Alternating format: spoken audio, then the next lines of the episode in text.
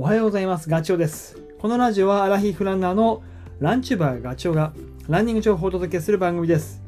走りながらや隙間時間にでも聞いていただき、走る気持ちがスイッチオンになれば嬉しいです。先週の日曜日は、ロードのね、マイクロレース玉川っていう、まあ、レースなのかな、まあ、記録会っていう雰囲気だったけど、えー参加してきました。走ってきました。種目はあ10キロでしょ？5キロとあとキッズがあって、まあ、僕はダブルエントリーで10キロと5キロ走ってきたんですけど、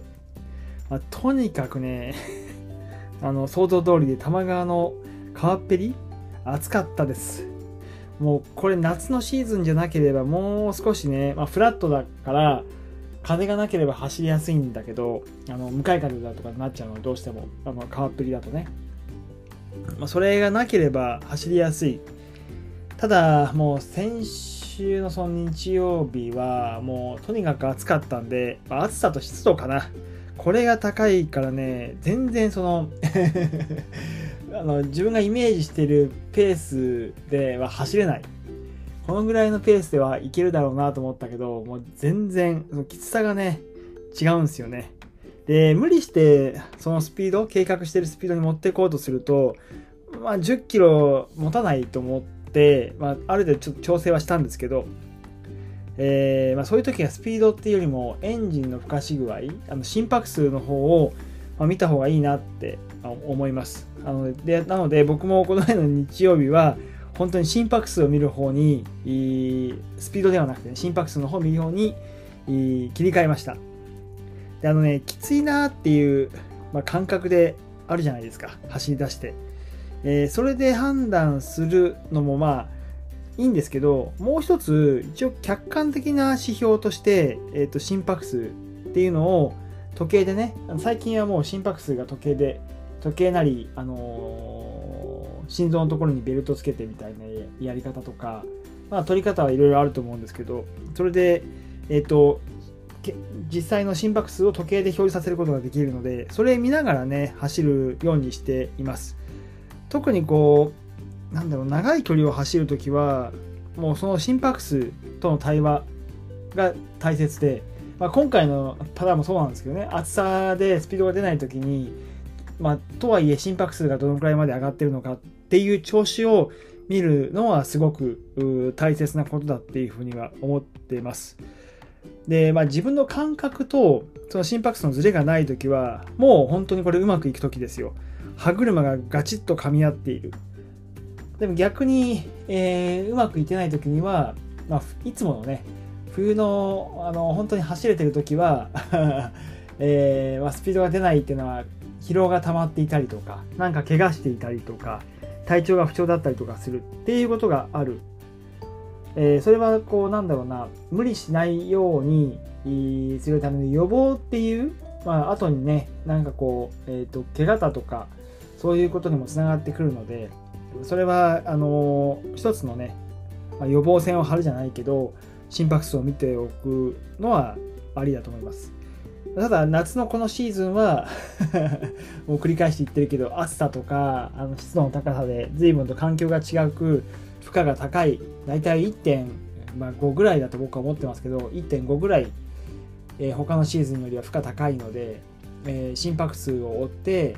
調子を見ながら進んでいくっていういつもと違うんだよっていうことをあのもう分かった上で進めていくことがすごい大事だと思います。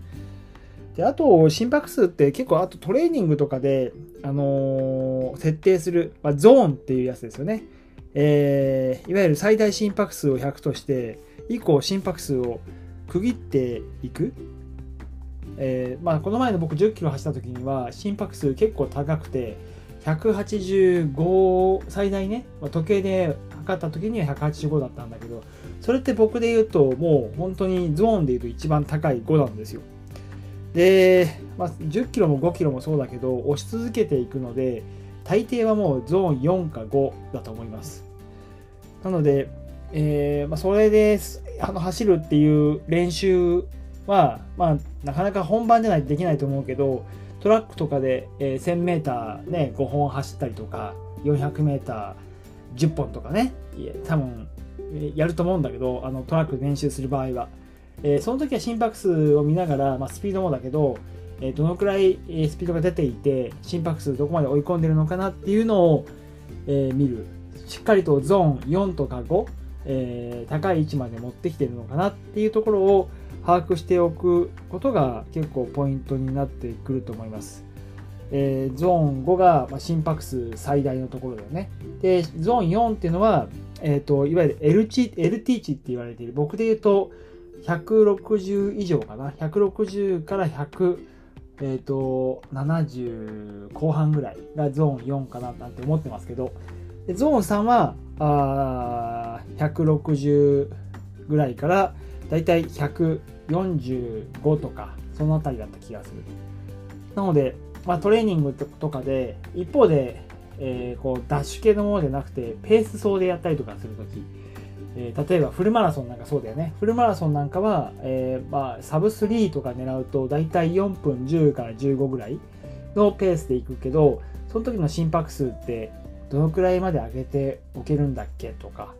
だいたい LT 値乳酸性作業域値でいうと160ぐらいが僕そうなんでそのぐらいの心拍数で抑えておくゾーン3で抑えておくっていう練習をトラックでやるようにしているその時にはもう本当にゾーン狙って走らないとあまりいい意味がないのでそんなことで、えーと、ゾーンっていう考え方で練習のメニューをねちゃんとこなせてるかどうかを確認することはあります。で、あと、心拍数で言うとトレランだよね。トレランも、あのー、あ、山走るときにペースっていうのはあんまり 無理っていうか、上り下りがすごく多いから難しいけど、えー、っとね、まあ平均っていう言い方がいいのかな。トレランの場合は。上げすぎないっていう。大体こう上りであの上がっていく時って心臓バクバク言うから上がっちゃうじゃないですか。でもそこの上がりすぎないように一度でもこう、えー、心拍数が高い状況に入っちゃうと体のいろんなところに負担がかかるので体内の成分なんかも変わってきちゃうから、まあ、大体その150とかそのぐらいを上限にしてそれ以上上回らないようにしたりとかしてます。あのふかしすぎていたら落とすっていうそれが、まあ、すごく長い時間走るとき、トレランみたいに。で、スタートして山に入ったらちゃんと、えっ、ー、と、帰ってこれる。帰ってくる時の体力を残しておかなきゃいけないので、それ辺は自己責任って言われてるけど、山のスポーツがゆえに、その辺をコントロールしなきゃいけないと。でその時に、ま心拍数っていうのを見ながらやると、体力をある程度温存できるというか、え、その時の、ペースもそうだけど自分のエンジンのふかし具合疲れ具合をコントロールする時に心拍数を見ておくっていうのはあ一つポイントだと思います。あとはお話ししておくことで言うとそうそうそうあの心拍数ってさっきちょっと最初の方で話したけど時計でね、あの光学式の時計の裏側に LED が埋め込まれていてそれがこう血管に光が当たって血管の中を通る血液量をあのその LED 読み取るんですけど